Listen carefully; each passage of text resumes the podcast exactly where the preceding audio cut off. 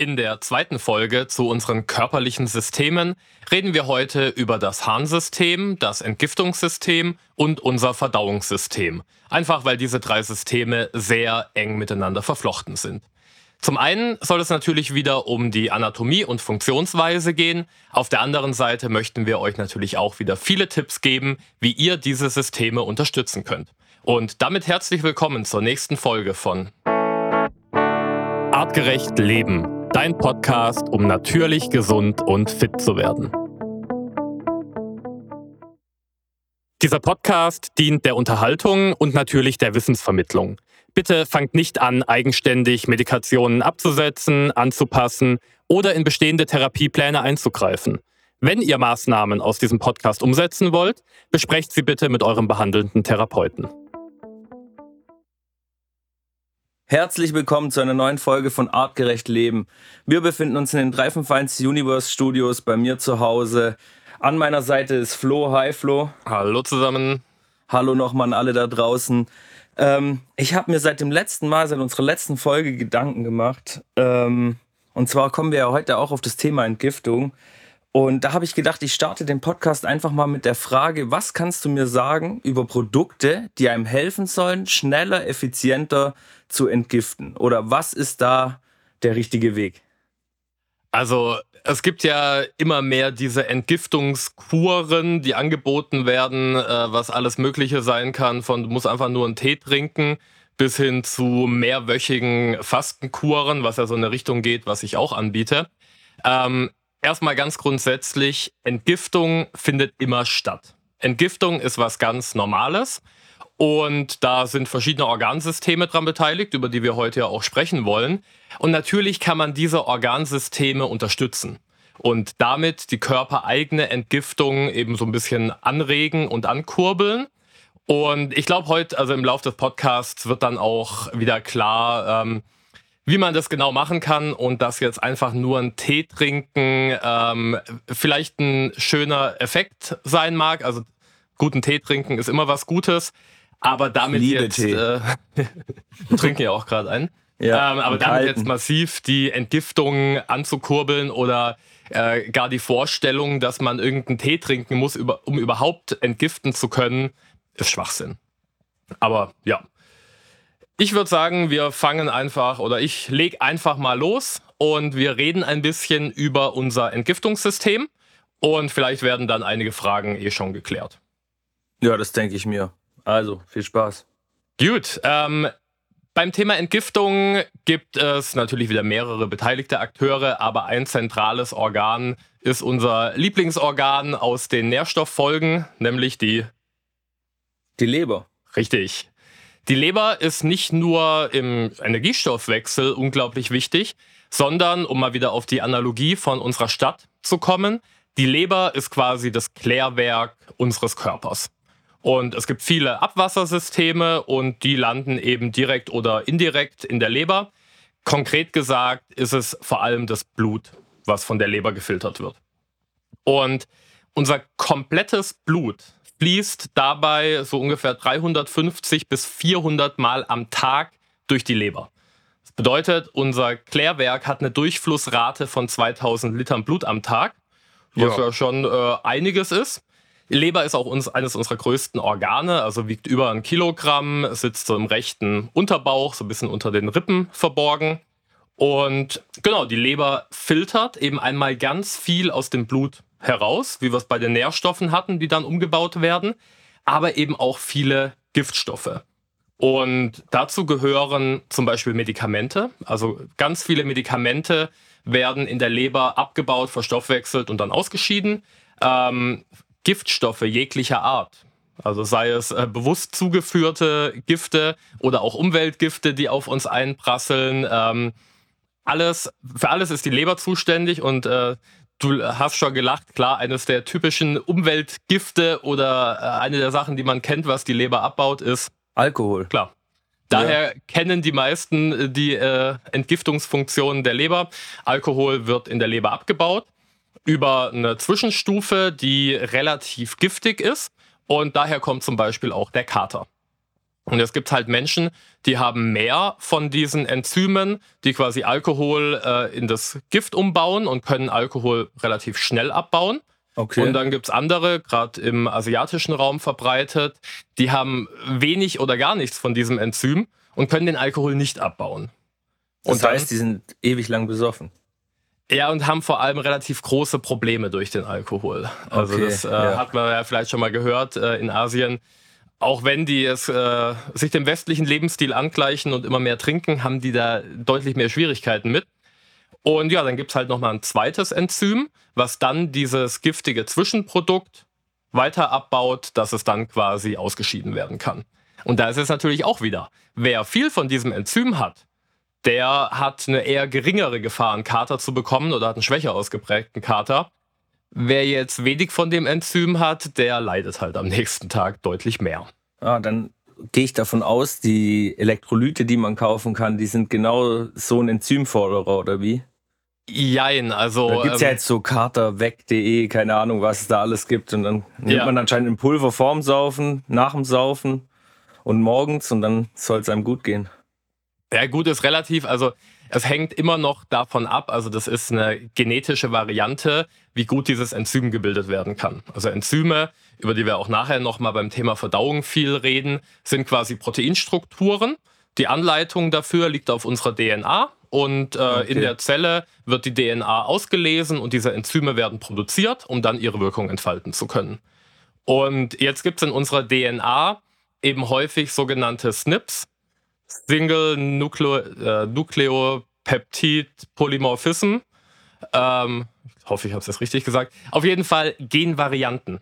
Das bedeutet, es kann sein, dass bestimmte Enzyme einfach nicht gebildet werden können, weil unsere Bauanleitung, die DNA, da einen Fehler oder halt eine Veränderung aufweist. Und genau, so ähm, wirken dann eben die verschiedenen Enzyme und im Fall von Alkohol, dass sie eben den Alkohol, also die Moleküle, zerlegen. Und das, was du jetzt gesagt hast mit den Elektrolyten, das ist äh, vor allem der Aspekt Kopfschmerz. Also Alkohol entwässert den Körper. Okay. Und auch da reden wir nachher beim Thema Harn drüber. Mit einer Entwässerung geht häufig auch ein Verlust von Elektrolyten, also Natrium, Kalium, Calcium, Magnesium etc. einher. Und die Kopfschmerzen beim Kater kommen daher, dass unser Gehirn ein bisschen Flüssigkeit verloren hat damit Elektrolyte verloren hat. Aber also die Flüssigkeit ist da der Hauptfaktor, weil quasi das Gehirn wie so ein bisschen zusammenschrumpft und dann zieht es an den Hirnhäuten und das tut dann weh. Und wenn man jetzt einfach nur viel Wasser trinkt, dann ähm, reicht es nur teilweise, wenn man noch die Elektrolyte dazu nimmt, wird das Wasser effektiver im Darm aufgenommen und steht damit dem System einfach schneller wieder zur Verfügung. Okay, also bringt schon was, aber es geht nicht auf das ein, was ich gerade gedacht habe. Ja, also ich meine, natürlich die verschiedenen Mineralien, die spielen auch eine Rolle in den Entgiftungsprozessen. Also unsere Mineralien, auch verschiedene Vitamine, sind notwendig, um gewisse Enzyme zu bilden. Also okay. Von daher, es stimmt schon auch teilweise. Es ist halt einfach mal wieder viel, viel komplizierter, als man so gemeinhin denkt. Als man es so einfach so aussprechen kann, ja. Genau. Ähm, ja, aber also zurück zur Leber. Unsere Kläranlage hat zwei Hauptzuflüsse. Einmal die Bauchaorta, das heißt sauerstoffreiches Blut, was direkt aus dem Herzen kommt und ähm, die Leber auch einfach mit Sauerstoff versorgt. Die Leber braucht ja auch Sauerstoff. Und natürlich schwimmt da dann ganz viel mit, was so aus dem Körperinneren halt einfach irgendwo angefallen ist, ins Blut abgegeben wurde, um dann in der Leber rausgefiltert zu werden. Dann gibt es aber auch noch einen zweiten Zufluss und das ist die sogenannte Pfortader. Pfortader ähm, kommt vom Darm und transportiert die ganzen Nährstoffe, die im Darm aufgenommen wurden, in die Leber, um da halt wieder weiter verarbeitet zu werden. Okay, nochmal entgiftet zu werden, bevor es wieder ins System kommt, oder? Ja, oder auch teilweise umgebaut. Also wie okay, wir es beim ja. Thema Kohlenhydrate, Fette, Eiweiß hatten, ähm, kommen wir nachher auch nochmal ein bisschen drauf. Das wird ja in Einzelteile zerlegt und mhm. gelangt eben dann erstmal zur Leber, damit die Leber dann mehr oder weniger entscheiden kann, was damit passiert. Okay. Also ob die Nährstoffe ins Blut gelangen, ob äh, der Zucker gerade überflüssig ist und in Fett umgebaut wird. Und Alkohol und Fructose, was wir auch schon mal gesagt hatten, wird eben von der Leber gar nicht mehr weitergeleitet, sondern halt entweder da verwertet oder dann in Fett umgebaut, was dann die Fettleber auslösen kann. Einmal die alkoholische Fettleber oder eben die nicht alkoholische Fettleber. Ja, und äh, natürlich ähm, kommen über die Pfortader auch verschiedene Stoffe von außen.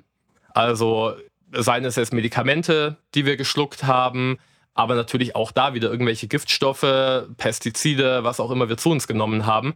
Und damit das eben nicht einfach wild in den Körper gelangt, äh, geht es eben wieder erst in die Leber, in unser Klärwerk und wird da idealerweise direkt entgiftet. Wenn natürlich enorm große Mengen zusammenkommen, wird es irgendwann schwierig, dann ist die Leber auch überfordert und dann gelangt es halt in den Körper und kann seine schädlichen Wirkungen entfalten.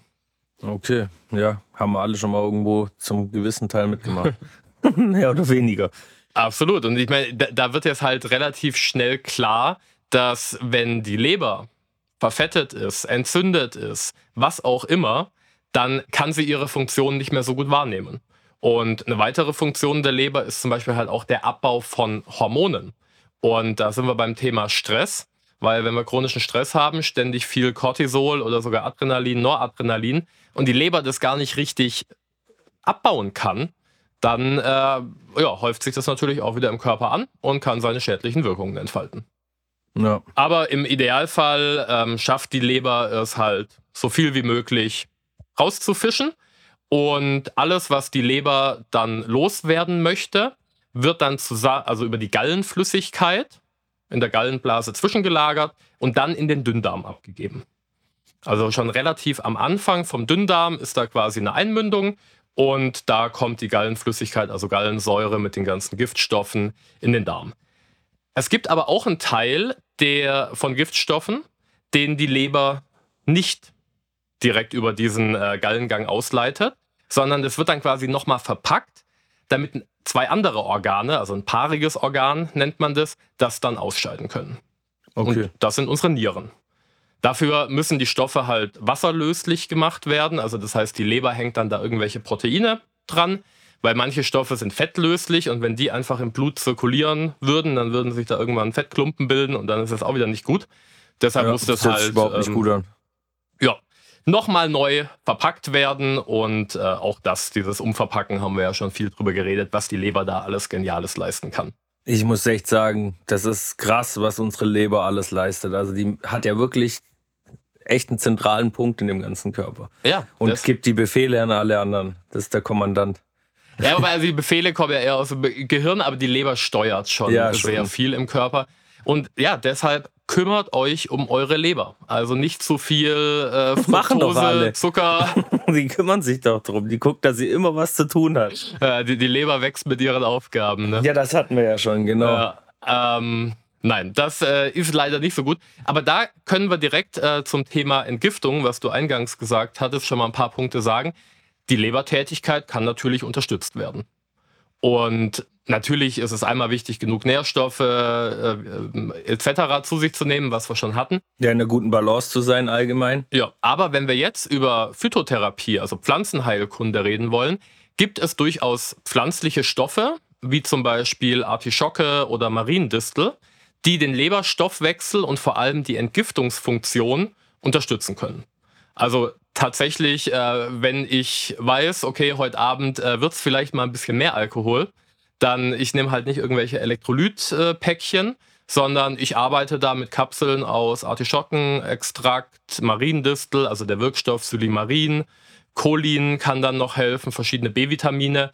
Die unterstützen wirklich den Leberstoffwechsel und ich behaupte, äh, ich spüre einen deutlichen Einfluss, wenn ich das nehme, also dass der Kater am nächsten Tag deutlich schwächer ist, weil ich eigentlich eher dazu neige, ziemlich schlimme Kater zu bekommen. Ich auch. Also ich hatte früher eigentlich nie wirklich Kater. Da muss schon sehr übertrieben haben, aber seit ein paar Jahren, ich sag mal so die letzten fünf Jahre, ist schon jeder Kater ein Kampf und es zieht sich immer noch länger könnte jetzt natürlich äh, sehr weit an den Haaren herbeigezogen, aber könnte ein Hinweis darauf sein, dass die Leber vielleicht nicht 100 Prozent äh, so arbeitet, wie sie arbeiten könnte oder wie sie früher noch arbeiten konnte. Ja, es hat auf jeden Fall auch viel mit Sport zu tun. Ich muss sagen, als ich sehr viel Sport gemacht habe, hatte ich nie ein Problem damit. Und seit der Sport mehr in den Alltag integriert wurde und nicht mehr so viel Fokus hatte, seitdem ist eigentlich auch, ähm, ja, ist eigentlich auch dieses wahrscheinlich Alter und das zusammen. Du weißt ja, Alter lasse ich nie als Ausrede gelten. Ja, ja, Alter, ist, Alter ist dann halt häufig nur, man hatte schon mehr Zeit, äh, in die negative Richtung zu arbeiten. Stimmt, ja, genau. Dann sage ich trotzdem Alter. Aber die schöne Nachricht dabei ist ja, man, man kann äh, sich dann auch wieder was Gutes tun. Ähm, ich sage jetzt mal, das Problem in Anführungszeichen bei der Leber ist halt, ich glaube, das hatten wir auch schon mal, selbst bei 80 Prozent Funktionsverlust in der Leber oder erst ab 80 Prozent Funktionsverlust spürt man drastische Auswirkungen. Okay. Also das heißt, man kann leider Also man- schon einiges kaputt machen, ohne es mitzubekommen. Und Hört gut zu. Ja. Genau. So viel zur Leber. Mal überlegen, gibt es da noch irgendwas Wichtiges zu sagen? Ähm, die hat so viele Aufgaben, da könnten wir wahrscheinlich bis morgen reden, aber ich glaube, alles Wichtige, also meine Fragen sind vorerst geklärt und vielleicht ganz konkret noch so als Tipp, auch wenn es viele nicht hören wollen. Eine Möglichkeit der Leber, was Gutes zu tun, ist Leber zu essen. Also Okay. Innereien sind eh sehr nährstoffreich und ich meine, wir haben jetzt schon oft darüber geredet, dass die Leber alle möglichen Nährstoffe speichert. Giftstoffe übrigens eher ausleitet. Also wenn man eine Leber von einem artgerecht gehaltenen Tier kauft und isst, dann ähm, sind die Giftstoffe eher gering, aber die Nährstoffe enorm hoch. okay, weil das war gerade in meinem Kopf, war tatsächlich, das wäre jetzt auch eine Frage geworden, ähm, war so, ja, aber klar, das kommt halt wieder drauf an. Wenn das Tier natürlich lauter Scheiß frisst oder nur, nur Gifte untergejubelt bekommt, dann Antibiotika zum Beispiel, weil die werden auch in der Leber abgebaut. Genau, Medikamente, das, auf das wollte ich eigentlich auch Ja. hinaus. Ja, genau, das ist mir gerade nicht eingefallen. Ich meine, also da schon mal zur Beruhigung. In Europa ist es nicht mehr erlaubt, einfach präventiv Antibiotika in der Tierhaltung zu geben. Also ähm, das ist so ein Mythos, der immer noch ein bisschen rumgeistert, dass konventionelles Fleisch etc. voll mit Antibiotika-Rückständen wäre. Nee, ist es nicht. Aber natürlich können trotzdem, also bei konventionell gehaltenen Tieren, die leben nicht gesund und dann ist die Leber auch belastet. Ja. Aber also tatsächlich. Und auch klar, wenn die unter Stress leben und das alles, das widerspiegelt alles, was wir gerade besprochen haben. Richtig. Wenn die natürlich nie in ihrem Leben irgendwie eine Balance haben, dann ist natürlich alles irgendwo schon angegriffen und nicht mehr in der äh, Nährstoffbilanz, wie es eigentlich sein könnte. Ja. Ich meine, also das sieht man der Leber dann auch an. Also wenn eine Leber wirklich kaputt geht, ähm, dann wird sie ja sogenannt zirrhotisch, Leberzirrhose. Ja, das kenne ich. Das ist so eine bindegewebige Veränderung von den Leberzellen und dann will man das eh nicht mehr essen. Okay, gut. Ja, ich meine, für mich ist der Anblick so auch schon zu krass. Ich kann es immer nur empfehlen, tatsächlich, ich hatte heute Mittag erst frische Kalbsleber. Der Bio-Stand meines Vertrauens, äh, der Hof, den der Stand gehört, die haben es am Wochenende geschlachtet und habe ich mir heute Mittag erstmal ein bisschen Leber gegönnt. Ah, okay. Ich habe früher gern ähm, Leberspätzle oder Leberknödel gegessen, aber das war es dann aber auch schon, was Leber angeht. Ich meine, da ist auch Leber drin, das ist auch gut. Ich meine, natürlich äh, wieder zwei Drittel angereichert mit kohlenhydrathaltigen Sachen. Muss man dann einfach im Kopf behalten, aber haben wir auch schon gesagt, will ich jetzt nicht grundsätzlich verteufeln. Ja, das war mein Zugang zur Leber in meinem Leben. Okay, also kommen wir zum nächsten Organ. Kann man auch essen, habe ich auch schon gegessen. Muss ich ganz ehrlich sagen, ist mir in der Zubereitung zu viel Arbeit und dafür finde ich den Geschmack einfach nicht geil genug. okay. Die Jetzt bin ich Nieren. gespannt. Die Nieren, ah, die kann man also auch essen. Man kann fast alles ja, essen. okay, aber ich meine, ja, aber vielleicht ist deswegen auch nicht so bekannt, wenn du schon sagst, das sind. Ja. Aber eigentlich sollten wir dahin zurück. Du hast schon recht. Eigentlich, man sollte sich ein Tier kaufen in Einzelteilen in eine Gefriertruhe, wenn man Fleisch isst und Genau. dann ja auch Nose alles verwerten tail. und nicht nur die schönen Dinge wegschneiden von der 100, von der was 100, 300 Kilo Kuh und dann isst man davon nur 90 Kilo und den Rest schmeißt man weg. Und das ist noch viel. Ja, also, wollte schon sagen, das ist wahrscheinlich hochgerechnet. Ja, das ist äh, sehr hoch geschätzt. Ähm, tatsächlich essen wir deutlich weniger, leider meistens von den Tieren. Und halt nur Muskelfleisch. Und das ist einfach nicht so nährstoffreich. ja. Ja, ähm, ein Grund, warum Niere auch geschmacklich nicht so toll ist, ähm, die Niere ist ja auch wieder ein Filterorgan, also die Nieren, wir haben zwei davon. Der im Optimalfall. Ja, man kann auch mit einer überleben, deshalb kann man auch eine spenden. Ähm, ja, wie die meisten wahrscheinlich wissen werden, die Aufgabe der Niere ist die Bildung von Urin. Und tatsächlich ist es so, wenn man Nieren kauft, um sie zuzubereiten, dann riechen die halt, also wenn es Rinder- oder Kalbsnieren sind, dann riechen die halt relativ stark nach dem Urin. Dann muss man die erstmal wässern, dann muss man die ganzen Einzelteile auseinanderschneiden. Ähm, egal, brauchen wir jetzt nicht so sehr drauf eingehen. Okay, ich habe auch gerade gespannt darauf. Aber egal. Was genau jetzt? Ja, der Zubereitung. Also ich habe mich gerade schon fast wie in so einem äh, Koch-Vorbereitungs-Podcast gefühlt, aber war interessant. Vielleicht können wir irgendwann mal eine Folge machen, wo wir so ein bisschen über Rezepte oder so reden. Ja, können, können wir mal schauen. Äh, ich schreib's mal auf. Davor haben wir noch äh, einige andere Themen. Wir sind ähm, auf jeden Fall, oder du hast mich äh, auf jeden Fall belagert mit genug Themen. Gut, also zurück zu den Nieren, bevor wir hier jetzt äh, völlig ins Labern kommen. Die Nieren haben immerhin noch 1700 Liter Durchfluss am Tag, also fast so viel wie die Leber. 15 Prozent weniger. Und aus diesen 1700 Litern, die durch beide Nieren fließen, werden 180 Liter sogenannter Primärharn gebildet. Das heißt, ähm, also das kannst du dir wirklich vorstellen, wie so ganz viele kleine Filter und da strömt das Blut durch und ähm, die Filter halten halt die größeren Bestandteile zurück, also vor allem Immunzellen, ähm, größere Proteinfraktionen, die so im Blut unterwegs sind.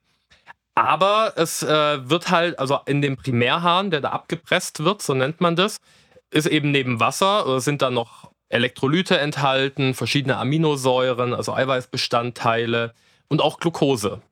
Okay. Und da gibt es äh, die sogenannte Nierenschwelle. Das heißt, ab einer Blutglukosekonzentration von 180 Milligramm pro Deziliter gelangt Glucose dann auch tatsächlich in den Sekundärhahn, also der dann ganz am Ende entsteht. Und daher kommt der Name Diabetes mellitus. Hatten wir, glaube ich, bei den Kohlenhydraten mhm, schon. Ja. Heißt übersetzt honigsüßer Ausfluss. Richtig, ja. So Wenn, wie die Ärzte haben das immer, oh ja, die Ärzte gehen über Grenzen, habe ich damals, glaube ich, gesagt oder so. Äh, genau. Alles für die Wissenschaft. Die haben das dann probiert. Und wenn der Urin süß war, dann war der Blutzucker bei den Patienten zu hoch. Okay. Und wenn es halt nüchtern der Fall war, dann war das eben ein Hinweis auf eine Insulinresistenz. Genau. Also wie gesagt, aus den 180 Liter Primärhahn wird dann eben nochmal ganz viel zurückgeholt. Und das ist auch ein total genialer Mechanismus, über den der Körper schon mal steuern kann. Zum Beispiel eben, wie viel Glucose im System maximal unterwegs ist, ja. aber auch wie viele Elektrolyte wieder unterwegs sind. Also Elektrolyte, vielleicht nochmal zur Klärung, das sind eben diese Ionen von Natrium, Kalium, Calcium, Magnesium, die für vielfältige Zellfunktionen notwendig sind. Also darüber wird quasi elektrische Ladung von Zellen gesteuert, indem halt diese geladenen Teilchen, die Ionen, entweder aus der Zelle rausgepumpt werden oder reingeholt werden. Okay. Das ist so ein Mechanismus, der für ganz viele Grundfunktionen des menschlichen Körpers essentiell ist. Aber dafür brauchen wir natürlich ein gutes Gleichgewicht von diesen Elektrolyten. Und das kann die Niere eben steuern indem sie halt unterschiedlich viele der einzelnen Elektrolyte aus dem Primärhahn wieder aufnimmt. Ähm, es wird ganz viel Wasser wieder aufgenommen, so dass am Ende ungefähr eineinhalb Liter, also nur noch ein Prozent der Flüssigkeitsmenge übrig bleiben und dann in die Blase gelangt und halt irgendwann ausgepinkelt wird. Ja. In diesem Sekundärhahn sind dann eben immer noch gewisse Elektrolyte drin, also so wie es der Körper halt gerade braucht. Und dann sind da die sogenannten harnpflichtigen Substanzen drin. Das heißt, wir haben Harnstoff, Harnsäure und Kreatinin. Und ähm, gerade Harnsäure ist ein gutes Beispiel, weil das ja wieder mit einer relativ verbreiteten und bekannten Erkrankung zusammenhängt, nämlich der Gicht. Also dass, äh, wenn die Harnsäurespiegel zu hoch sind, also nicht genug ausgeschieden werden kann, dass dann das eben zur Gichterkrankung führen kann. Ah, wenn wir gerade über das Thema Gicht reden, in meinem Bekanntenkreis kenne ich auf jeden Fall auch eine Person oder mehrere Personen sogar, ähm, die mit Gicht Probleme haben. Und da ist ja eigentlich auch immer wichtig, Leute wie dich aufzusuchen, weil die haben ja oft, ähm, also ja sehr viel kann da geregelt werden über Ernährung. Genau, also das ist, ähm, die Ernährung spielt da eine große oder mit die entscheidende Rolle. Ähm, kurze, also Harnsäure entsteht im sogenannten Purinstoffwechsel. Purine sind Eiweißverbindungen aus denen zum Beispiel die DNA besteht. Das okay. heißt, immer wenn wir Lebensmittel zu uns nehmen, die DNA haben und jede pflanzliche wie tierische Zelle enthält natürlich DNA, dann ähm, nehmen wir diese Purine auf. Und wenn, also diese Purine werden dann vom Körper weiter verstoffwechselt und das Abbauprodukt ist quasi die Harnsäure. Und wenn die zu sehr ansteigt, dann können sich in den Gelenken so Harnsäurekristalle bilden und die lösen dann so einen Gichtanfall aus, dass es eben einfach Bewegungsschmerzen gibt, dass sich die Gelenke entzünden. Und deshalb wird dann eben häufig zu einer sogenannten purinarmen Ernährung geraten. Und, und das beinhaltet dann zum Beispiel kein Fleisch essen oder, oder weniger Fleisch essen, keine Wurst, so Sachen. Genau. Und äh, da, also ich meine, Wurst ist eh ähm, schwierig, also habe ich ja auch schon gesagt, aus gesundheitlicher Sicht ist das nicht so optimal. Ja, natürlich. Beim Fleisch sehe ich das ein bisschen anders. Und da will ich jetzt tatsächlich auch nochmal auf so eine Besonderheit eingehen, weil, ja, wie du gesagt hast, also wir, äh, eine klassische Ernährungsberatung für Gichtkranke funktioniert so, dass sie purinreiche Lebensmittel weglassen sollen. Purinreiche Lebensmittel sind vor allem tierische Produkte, aber auch Hülsenfrüchte. Okay. Und das heißt, zwei ganz wichtige Eiweißquellen und auch so Nährstoffquellen sollen weggelassen werden. Es ist halt wieder eine rein symptomatische Herangehensweise. Purine sind ja, wie gesagt, werden aus DNA. Also sind Bestandteile ja, von aber DNA. Bei der Medizin, wie machen die das dann? Wiegen die einfach ab weil die müssen das doch auch wissen, dieses ganze Wissen. Aber wie gehen die dann vor? Wiegen die einfach ab? Ach, wenn er auf das und das verzichtet, fehlt ihm zwar das und das, aber das ist weniger schlimm wie das Symptom, das er jetzt hat. Es wird gar nicht darüber nachgedacht, was dann fehlen könnte. Es wird einfach in dem Fall nur das weggelassen, was die Problematik mit auslösen kann. Sollte wieder mehr wissenschaftliche Arbeit sein, sowas.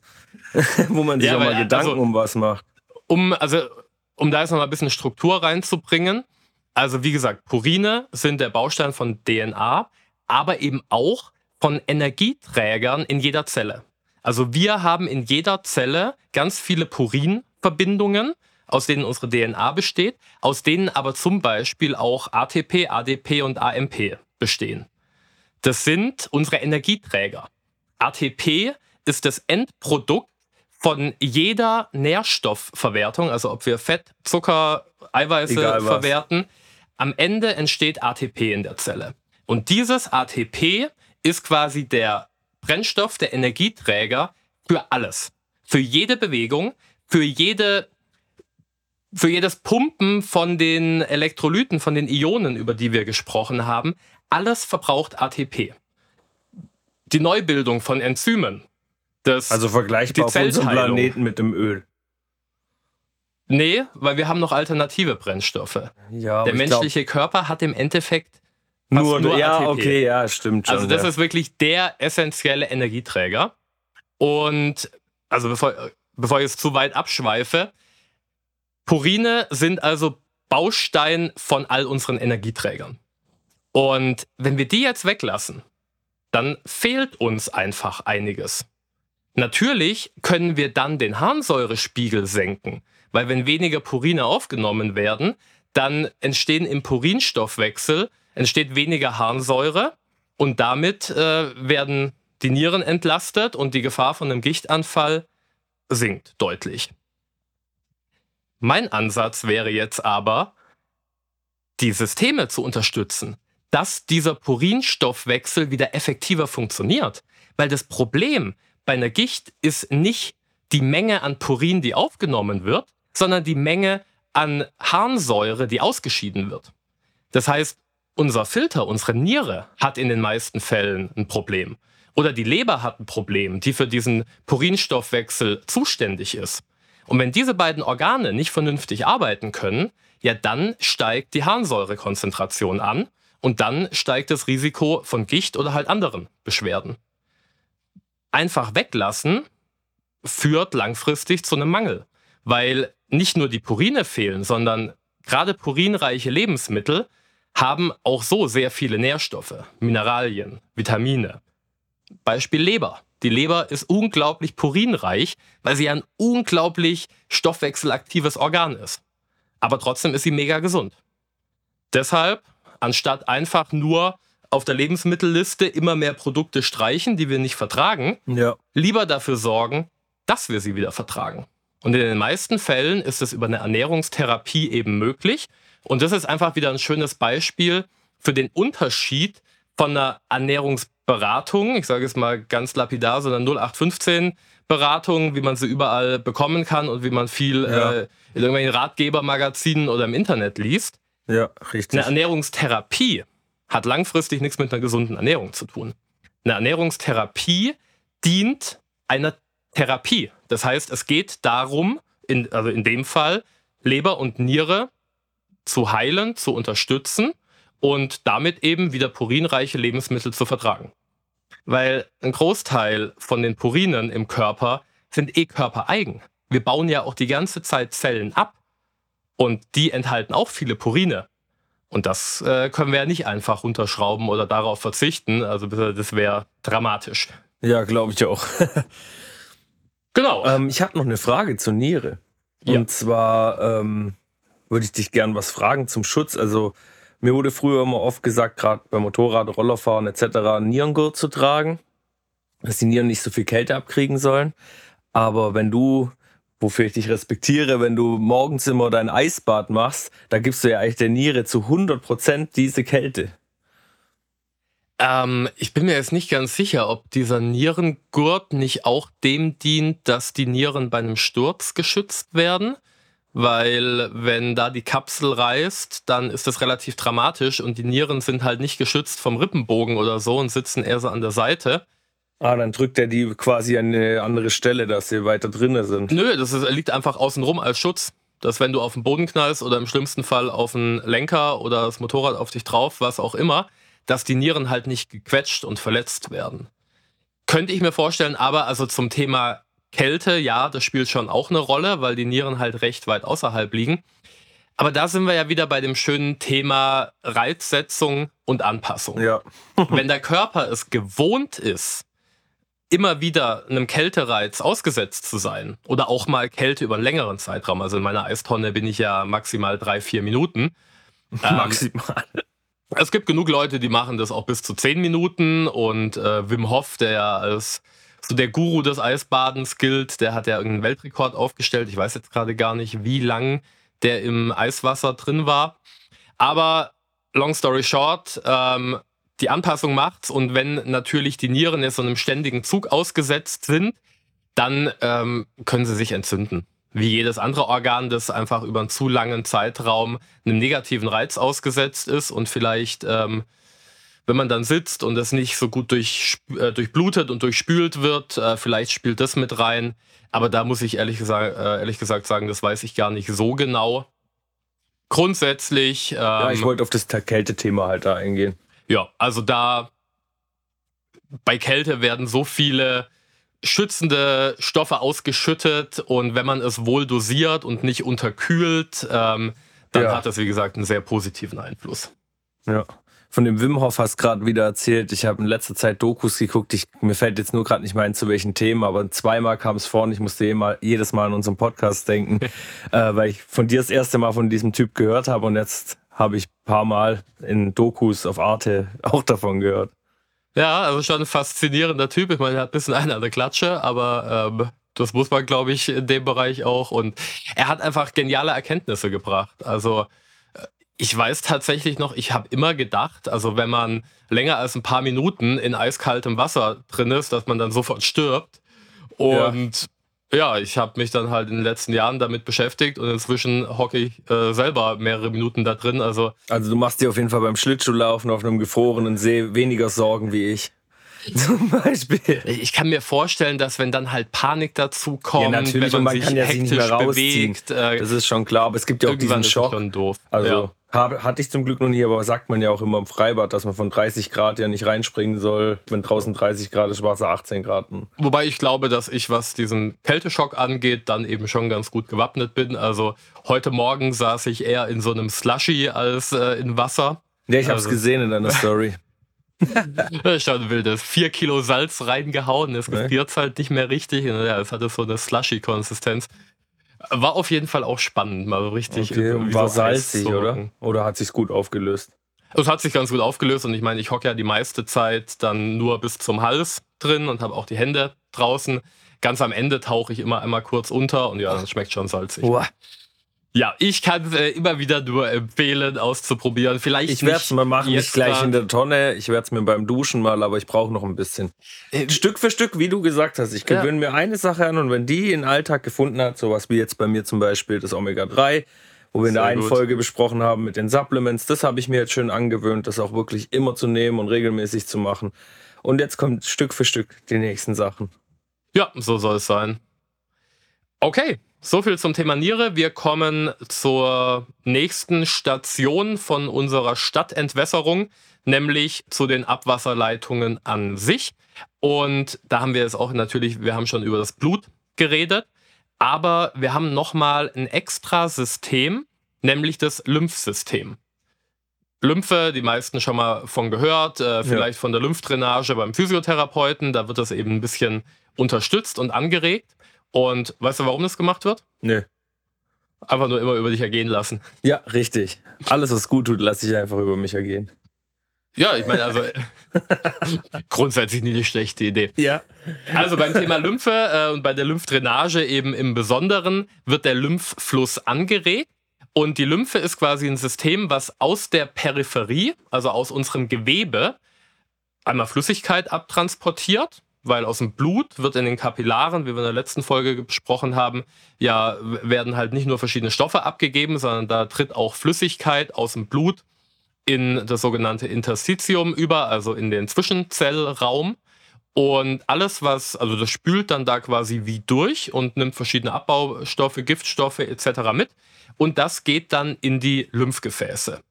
Und ähm, ja, da werden eben auch Zellbestandteile von abgebauten, also zerstörten Zellen mit abtransportiert.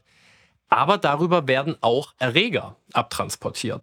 Also das heißt, wenn wir zum Beispiel eine Verletzung haben und irgendwelche Krankheitserreger, Keime, was auch immer, in unseren Körper gelangen, dann werden die übers Lymphsystem quasi da auch weggeleitet. Und das hat eine ganz wichtige, also das spielt eine ganz wichtige Rolle, unsere Lymphknoten. Ja. Die Lymphknoten sind quasi wie so kleine Kontrollpunkte in unserem Abwassersystem. Da sitzen nämlich eine ganze Menge von Also Sensoren quasi. Ja, Wenn genau. man jetzt eine Heizung als Beispiel nimmt, der Sensor, der misst, wie warm ist das Wasser an der Stelle, wie viel Salz ist enthalten, besser, ja, ja, was. Genau, in dem Fall wird halt vor allem gecheckt, ob irgendwelche Erreger drin ja. unterwegs sind. Ähm, aber gegenüber von so einem einfachen Sensor können unsere Lymphknoten dann direkt aktiv werden. Also beziehungsweise die Immunzellen, über die wir in der nächsten Folge viel reden werden, die da sitzen, die können eben direkt eine Immunantwort einleiten und die Erreger bekämpfen, beziehungsweise auch schon mal erkennen, um welche Erreger es sich handelt, damit dann eben die richtigen Spezialisten an den Ort des Geschehens, an die Verletzung gebracht werden können, um da dann eben direkt an der Eintrittspforte, also an der Wunde, schon ihre Funktion zu übernehmen. Ja. Sensationell. Ähm, dann können die Lymphknoten auch andere Sachen, also aktiv zerstören. Also das machen auch wieder vor allem die Immunzellen. Ähm, das heißt, die können Erreger, Fremdstoffe etc. da wie zertrümmern und dann wird es äh, weiter ähm, weitergeleitet und gelangt dann ungefähr auf Höhe der Schlüsselbeine in unser venöses Blut und von da aus zur Leber, wo es dann wieder, wo alles wieder rausgefiltert wird. Ähm, dann also beim Thema Lymphe spielt die Fettverdauung auch noch eine Rolle. Also bestimmte Fettsäuren und auch damit verbunden fettlösliche Vitamine können quasi direkt ins Lymphsystem aufgenommen werden okay. und umgehen damit die Leber. Haben vorhin gesagt, Nehme ich deswegen meine Vitamin äh, K-Tropfen als Ölform unter die Zunge. Ja, Vitamin K ist ein fettlösliches ja. Vitamin, genau wie Vitamin A, D und E. Und diese fettlöslichen Vitamine werden eben in Fetttropfen im Darm aufgenommen mhm. und gelangen dann ins Lymphsystem. Deshalb ist da Fett dabei, weil ohne Fett könnten diese Vitamine nicht aufgenommen werden. Deshalb empfiehlt es sich ja auch fettlösliche Vitamine, wenn man sie supplementiert, mit irgendeiner fettreichen Mahlzeit oder so zu sich zu nehmen. Oder Beispiel Karotten enthalten Beta-Carotin, die Vorstufe vom Vitamin A, also fettlösliches Vitamin. Damit wir das aus Karotten richtig aufnehmen können, sollten die Karotten in Verbindung mit Fett zubereitet werden. Also okay. kurz in Öl angebraten. Ja, das mache ich immer. Oder ähm, ja, wenn man Karottensaft trinkt, äh, dann halt auch irgendwas Fettiges dazu oder so. Döner Ansonsten, und Karottensaft. Entschuldigung, Currywurst und Karottensaft. Hört sich alles nicht so schmackhaft an.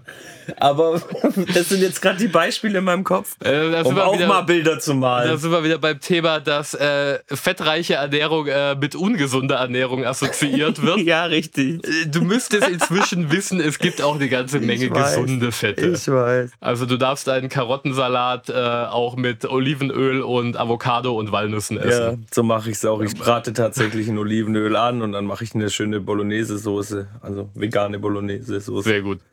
Ja. Genau, und auf jeden Fall, also die, der Zweck besteht halt darin, ähm, dass diese fettlöslichen Vitamine und bestimmte Fettsäuren einfach schneller an den Ort des Geschehens, wo sie gebraucht werden, in der Peripherie, im Nervensystem, wie auch immer, gelangen können und nicht erst durch die Leber fließen müssen.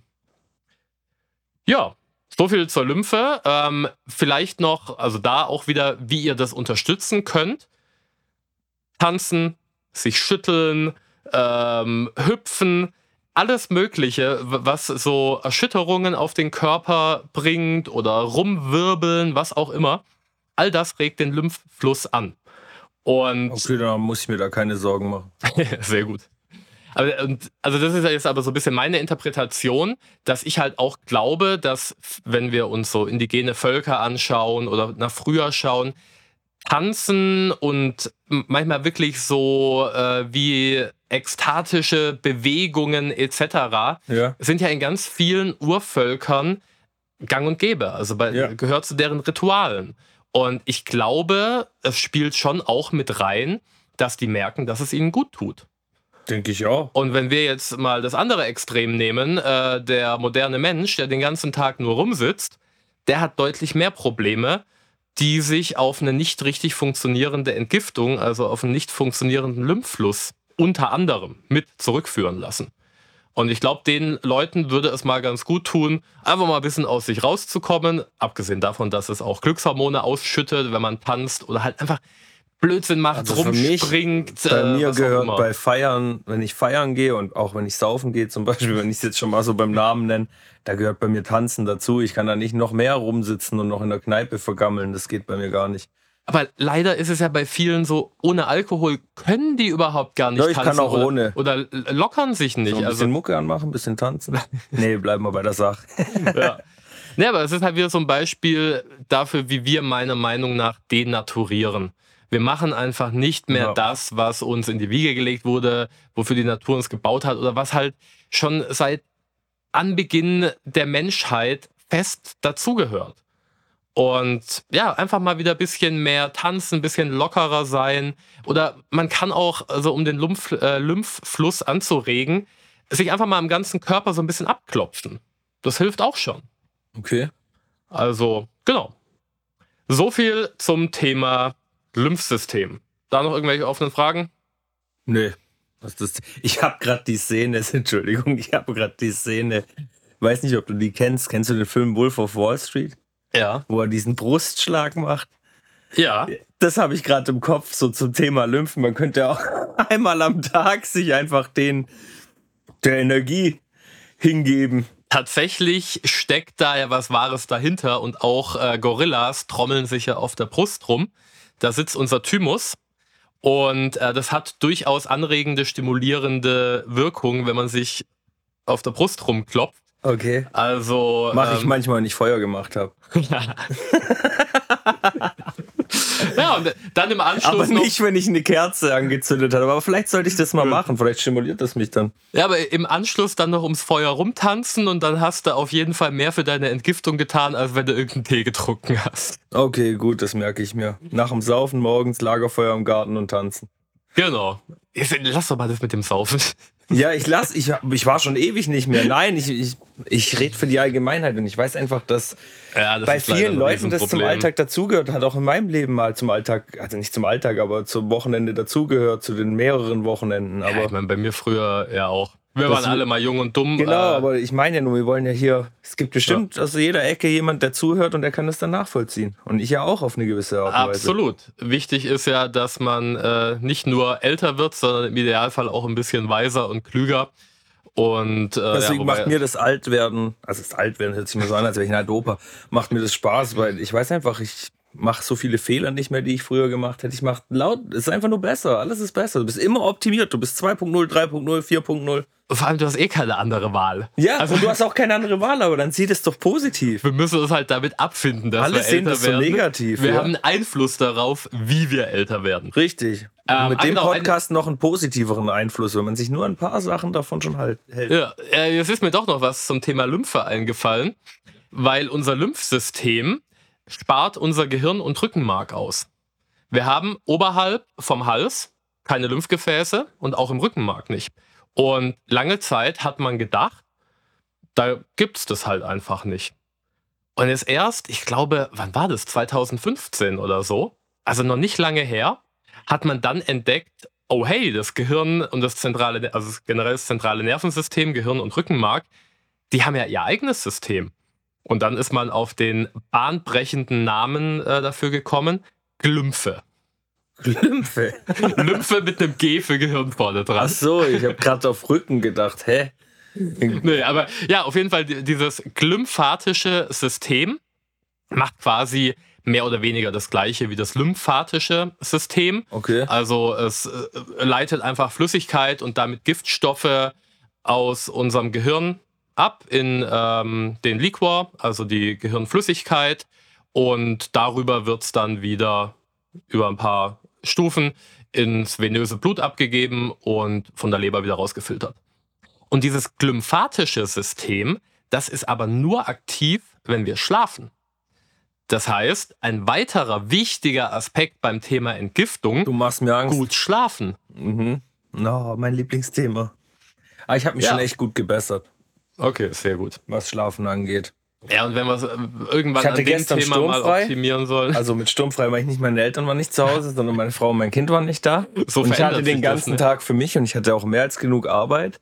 Aber ich habe es tatsächlich geschafft. Ich bin von der Arbeit gekommen, habe mich hingelegt, habe geschlafen, habe dann mein Zeug im Studio erledigt, auch alles andere erledigt und bin wieder relativ früh, also ich habe genug Stunden geschlafen. Also ich bin so zur Arbeit gegangen am nächsten Tag, dass ich auf jeden Fall genug Stunden geschlafen habe. Sehr gut. Das ist schon eine Riesenentwicklung. Früher hätte ich das nicht gemacht. Ja, ich meine, du, du bist jetzt natürlich auch in einer besonderen Situation.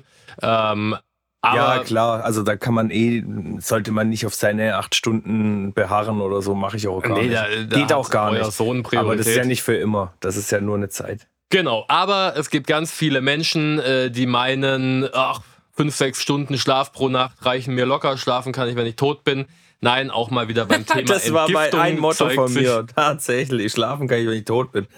Andere um fünf gesagt haben, geh mal heim. Habe ich gesagt, wieso willst du daheim? Zu Hause sterben die Leute. Tja, dann musst du halt ganz viel Entgiftungstee trinken stattdessen. Nein, das ist nee. natürlich nicht mal ansatzweise so effektiv. Also auch da wieder, was man so beim Thema Entgiftung nicht auf dem Schirm hat, guter Schlaf spielt eine ganz entscheidende Rolle. Für alles, nicht nur für die Entgiftung. Aber, ja, aber auch dort wieder. Genau. Okay, so viel dazu kommen wir zum Recyclinghof. Zum Darm. Richtig.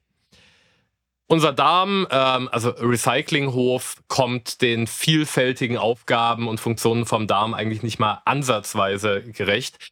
Ähm, vielleicht erstmal ein paar allgemeine Fakten zum Darm, weil ich allein das schon faszinierend finde. Unser kompletter Darm, also vom Pylorus, dem Übergang vom Magen zum Dünndarm, bis hin zum Anus hat bis zu acht Meter Länge. Ja.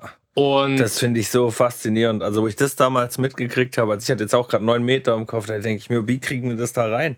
Ja, ja ich meine, also der Dünndarm heißt halt wahrscheinlich auch deshalb so, weil er recht dünn ist. Ähm, und der Darm passt sich ja dann immer an den Inhalt an. Aber ja, also ich finde es äh, echt schon auch faszinierend. Die zweite Zahl, und da muss ich jetzt ein bisschen Tatsächlich habe ich einmal in meinem Leben meinen Darm gespürt. Also wirklich jeden Teil von meinem Darm. Und zwar, ich hatte, äh, ich habe eine Kiwi-Unverträglichkeit, aber die hat sich erst im Laufe meines Lebens entwickelt. Und ich habe zwei Kiwis auf einmal gegessen und plötzlich hat, haben die allergischen Reaktionen angefangen. Dicke Ohren, große Nase etc. Okay, nach einer Weile habe ich mich hingelegt, bin schlafen gegangen und während ich eingeschlafen bin, habe ich gemerkt, an welcher Stelle die Kiwi-Reste in meinem Körper sind. Plötzlich hatte ich im Rücken Schmerzen, dann an der Rippe, dann dort, dann dort. Und ich habe genau gespürt, ähm, wo die Kiwi sich gerade befindet. War ein sehr ekliges Gefühl. Okay, war aber tatsächlich, also wahrscheinlich nicht der komplette Darm, weil unsere, also der Großteil der Immunzellen im Darm, also im Darm haben wir ja ganz viel Immunsystem, sitzt im sogenannten Ileum.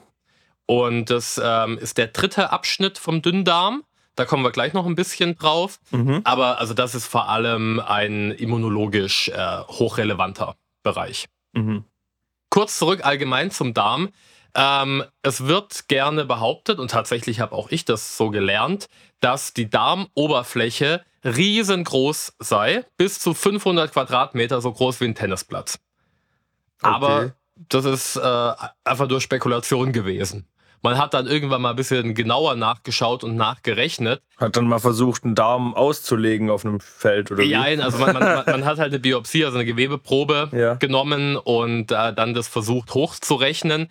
Ich meine, auch das ist nur näherungsweise, weil die Problematik ist halt, die Darmoberfläche ist deshalb relativ groß und relativ groß heißt laut aktuellem Stand 32 Quadratmeter, also ein großes Wohnzimmer. Ja, manche haben nicht mal so eine große Wohnung.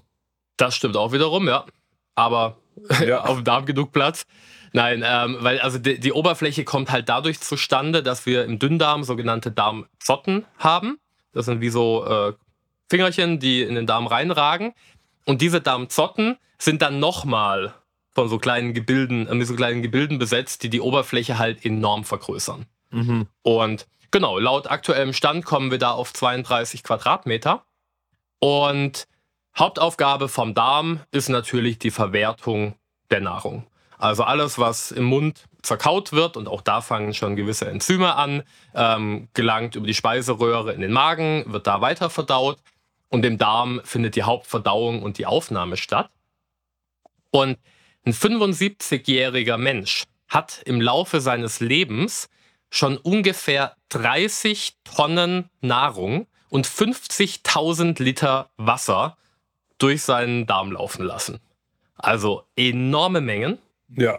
Und die erste Station, die der Speisebrei aus dem Magen passiert, ist der Dünndarm. Und der Dünndarm äh, ist insgesamt ungefähr drei bis fünf Meter lang. Und wie eben schon ähm, erwähnt, besteht er aus drei Teilen. Und der erste Teil ist der Zwölffingerdarm. Heißt so, weil er zwölf Finger lang ist, also zwölf Finger breit lang, ähm, in Zentimetern ungefähr 25 bis 30 Zentimetern, heißt auch Duodenum.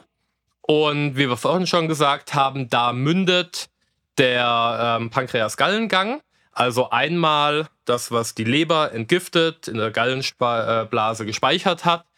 Die Gallensäuren, die eben wichtig für die Emulgierung der Fette im Speisebrei notwendig ist, also dass die weiterverarbeitet werden können. Und aus der Bauchspeicheldrüse kommen dann auch nochmal Verdauungssäfte. Die enthalten dann eben die erwähnten Enzyme, die unsere äh, Nahrung aufspalten. Und eine der ganz wichtigen Funktionen vom Duodenum ist noch, dass die Magensäure erstmal neutralisiert werden muss.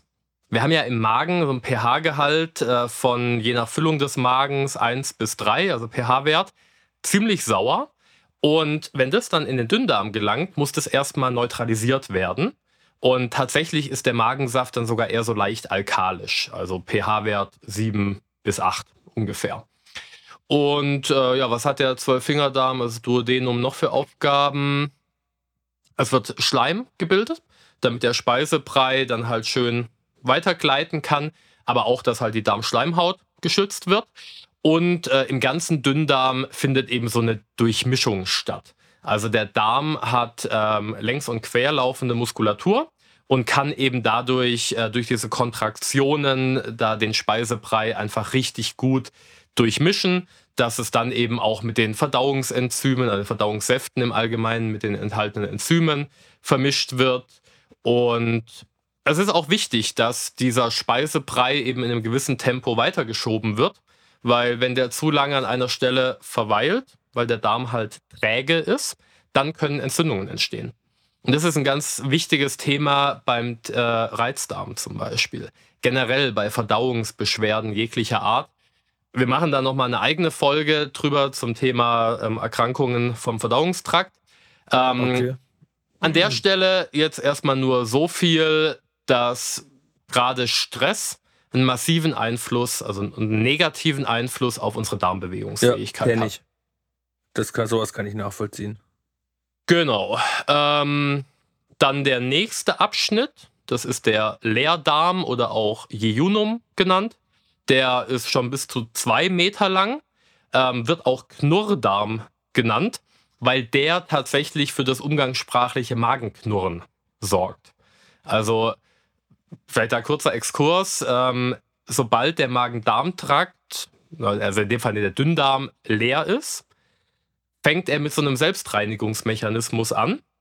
Und diese Geräusche, die dabei entstehen, das ist das Magenknurren, was fälschlicherweise aber von vielen als Hunger interpretiert wird. Oh.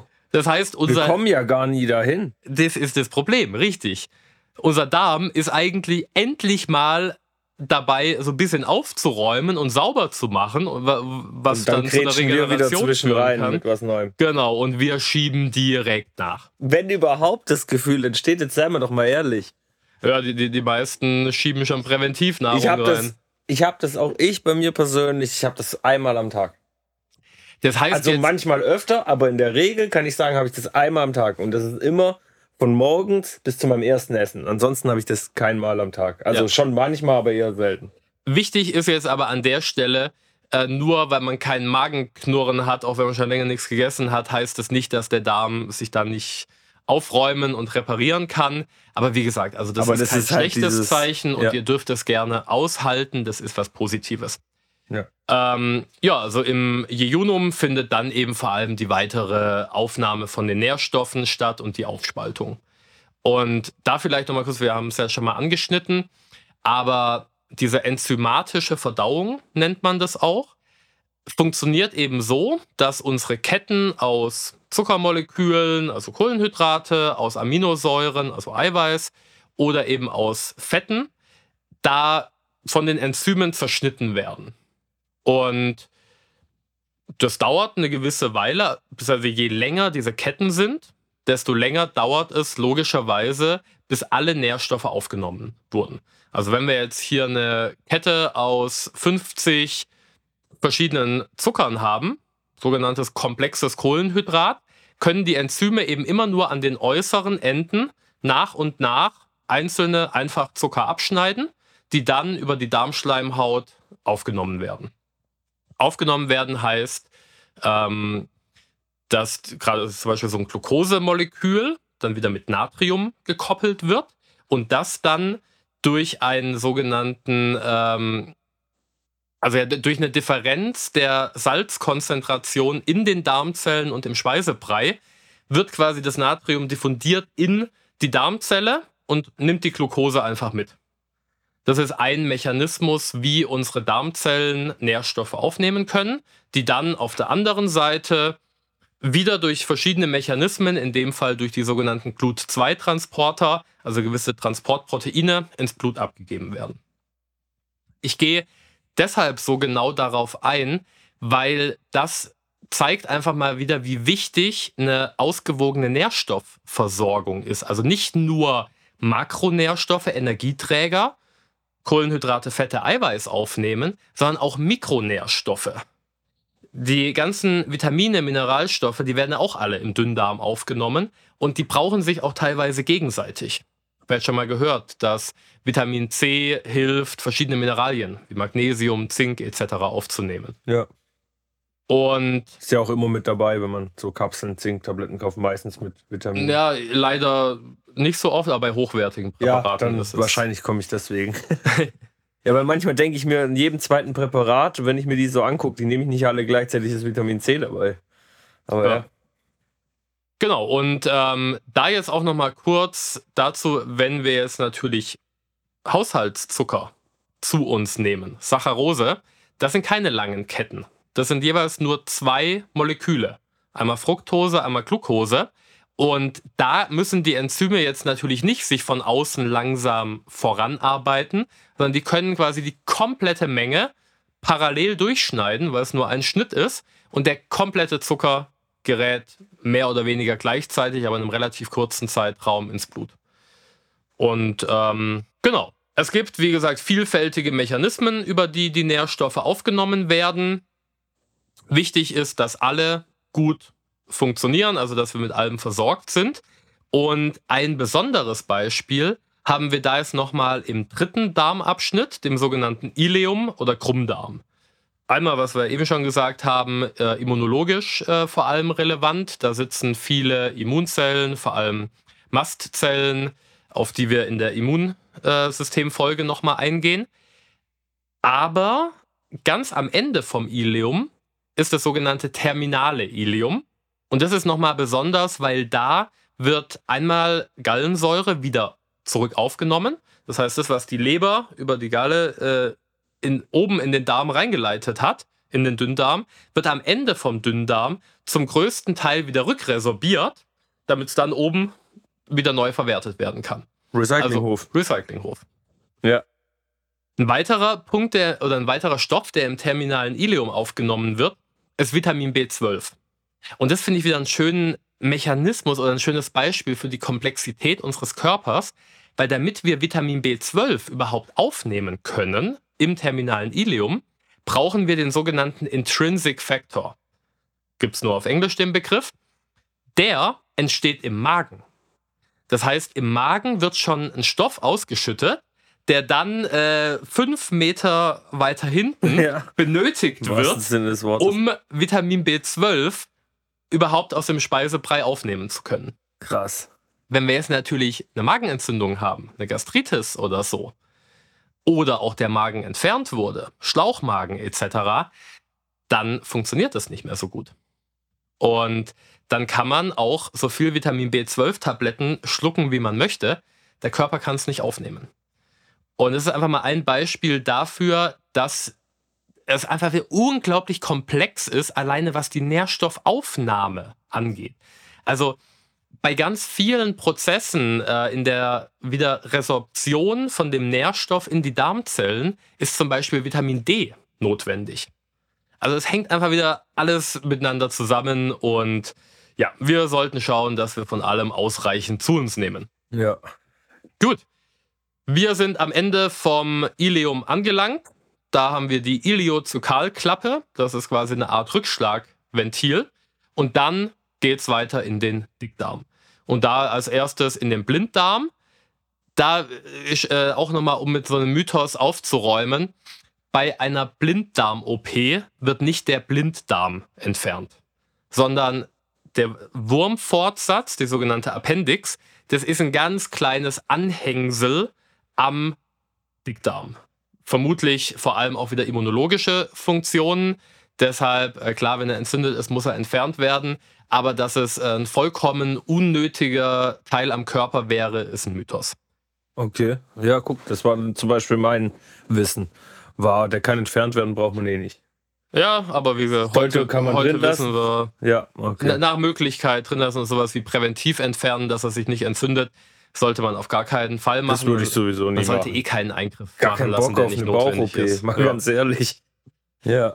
Jo, also der Dickdarm hat äh, auf jeden Fall dann noch so ungefähr eineinhalb Meter Länge und unterscheidet sich jetzt relativ stark vom Dünndarm. Ähm, es gibt keine Zotten mehr, sondern der Dickdarm hat eine relativ glatte Oberfläche, die lediglich äh, mit so Krypten durchzogen ist, also so kleinen Ausstülpungen, in denen einmal wieder Schleim abgegeben wird in das Innere vom Dickdarm, aber vor allem auch Wasser aufgenommen wird. Weil das ist vom ganzen Darm auch eine ganz wichtige Funktion, dass Wasser resorbiert wird. Und tatsächlich so eine ganze Menge. Das sind bis zu acht Liter. Also sechs Liter werden ungefähr im Dünndarm aufgenommen und nochmal zwei Liter im Dickdarm. Kann man sich jetzt fragen, wo kommen die her? Äh, wir trinken ja gar nicht so viel.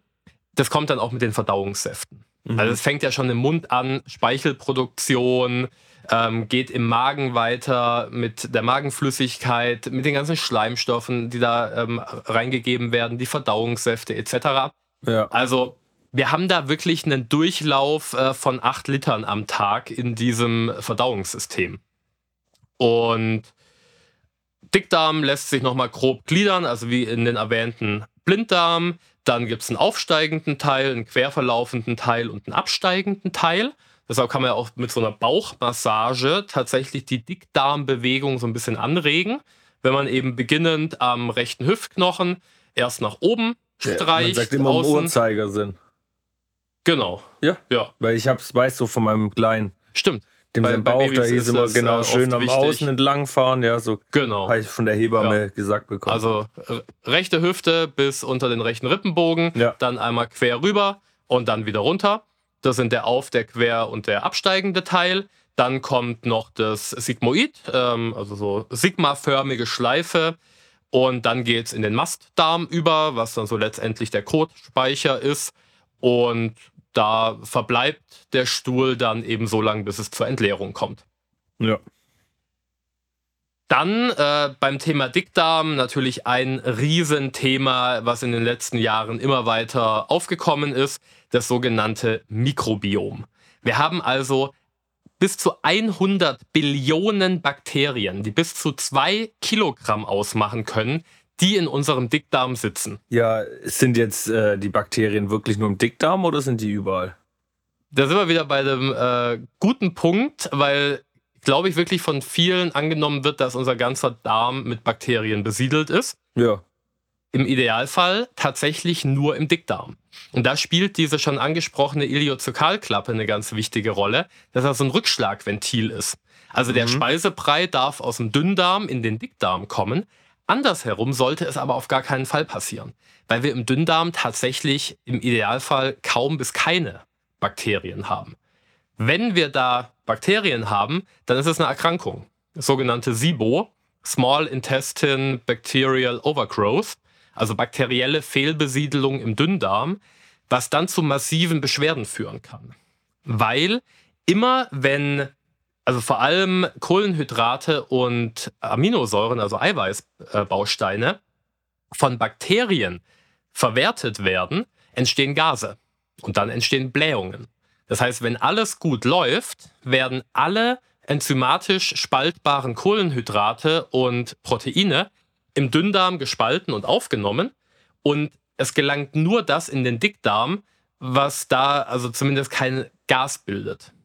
Ich meine, wir kennen es alle, ein bisschen Gas entsteht immer, ein bisschen Pupsen ist auch völlig gesund und in Ordnung, aber wenn man natürlich ständig einen Blähbauch hat, dann ist es nicht nur unangenehm, sondern spricht auch einfach dafür, dass irgendwas nicht richtig funktioniert. Auf das Thema Darmerkrankungen ähm, gehen wir eh nochmal ein und auch bei der Folge zum Immunsystem reden wir da nochmal ein bisschen drüber. An der Stelle nur schon mal so viel. Ähm, dieses Mikrobiom, also die Gesamtheit der Bakterien, die im Dickdarm sitzen, die haben unglaublich viele Funktionen und wir kennen wahrscheinlich noch nicht mal ansatzweise einen Bruchteil davon. Also eine wichtige Funktion, die wir schon kennen, ist dass Ballaststoffe von den Bakterien aufgespalten werden und dabei entstehen wichtige Fettsäuren, die vor allem also fürs, für die Gehirngesundheit eine große Rolle spielen, die fürs Immunsystem eine große Rolle spielen. Und da, wir haben es glaube ich auch schon mal gesagt, aber nochmal der Tipp, Flohsamenschalen.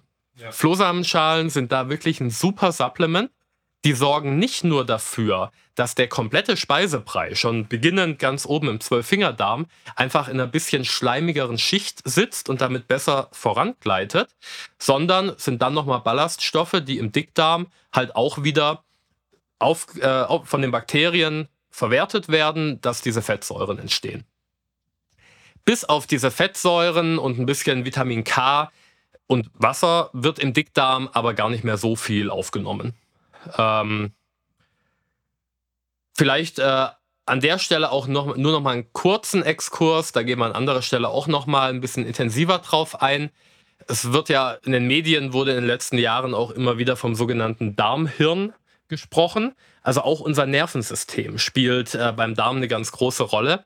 Tatsächlich haben wir im Magen-Darm-Trakt ungefähr ein Zehntel der Menge an Nervenzellen wie im Gehirn. Also wir haben wirklich wie eine Art kleines Gehirn im Bauch und so äh, Aussagen wie mein Bauchgefühl sind also gar nicht so abwägig, sondern lassen sich inzwischen wirklich anatomisch funktionell begründen.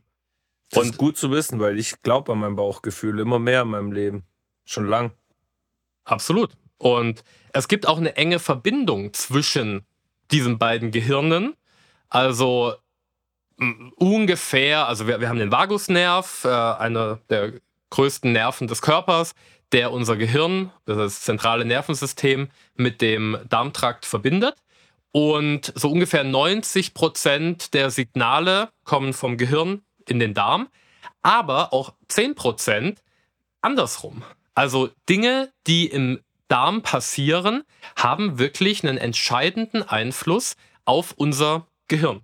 Und da meine ich jetzt nicht diese Fettsäuren, die die Bakterien produzieren, ja, sondern wirklich einfach schon. die Nervenzellen im Darm. Und was dann noch dazu kommt, dass unser Mikrobiom, die Bakterien, auch noch mal ganz viele Stoffe produzieren. Wie gesagt, viele wissen wir noch gar nicht, die aber auch wieder einen Einfluss auf unser Gehirn haben und auf unsere Gehirngesundheit, auf unsere mentale Leistungsfähigkeit, auf unsere Konzentrationsfähigkeit etc.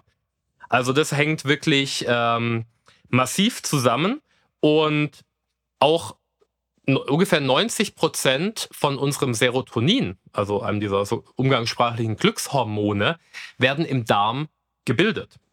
Und das heißt, auch da wieder zeigt sich, dass Wohlbefinden, Glücksgefühle etc. ganz viel mit Darmgesundheit zu tun haben. Also im Endeffekt auch mit der Ernährung. Richtig, weil ja. über die Ernährung können wir unser Darmmilieu massiv beeinflussen. Das fängt oben, äh, also wenn wir es nur auf den Darm schauen, das fängt im Dünndarm an, was halt das Vermeiden von Entzündungen angeht, was die Nährstoffaufnahme angeht, etc ähm, was das Mikrobiom angeht. Also ja, einfach wieder faszinierend und äh, ja, deshalb gibt es da natürlich auch noch eine eigene Folge zu. Ich denke, das war jetzt schon relativ viel. Wir haben unsere Systeme mal ein bisschen kennengelernt. Hast du gerade noch Fragen oder Anmerkungen zum Thema Darm? Wunschlos glücklich. Völlig Overload. Ja, ist mal wie bei der letzten Folge auch. Also jede Folge ist informativ, aber die letzten beiden waren sehr viel Input für mich, aber positiv. Also nehme ich gerne ja, mit. Es wird auch intensiver. Also wir sind ja vorsichtig eingestiegen und äh, steigen jetzt immer tiefer in verschiedene Thematiken ein. Ähm, und trotzdem finde ich wichtig, dass wir diese Grundlagen halt wirklich auch so umfangreich besprechen, weil wenn wir dann eben irgendwann viel mehr darauf eingehen, was gibt es für Erkrankungen, wie kann ich über eine Ernährungstherapie oder auch andere Dinge eine Erkrankung positiv beeinflussen, dann hilft es einfach, wenn man ein bisschen weiß, worüber man redet und wie diese Systeme funktionieren. Ja. Gut, aber für heute soll es das gewesen sein. Ja, wir sind Machen durch. Machen wir einen Punkt. Äh, vielen Dank fürs Zuhören. Schaltet in der nächsten Folge wieder ein. Ich sag Peace, David ist raus. Ah ja, nächste Folge Immunsystem. Freut euch drauf. Geiles Thema. Damit bin ich auch raus. Danke für heute und bis zum nächsten Mal. Ade.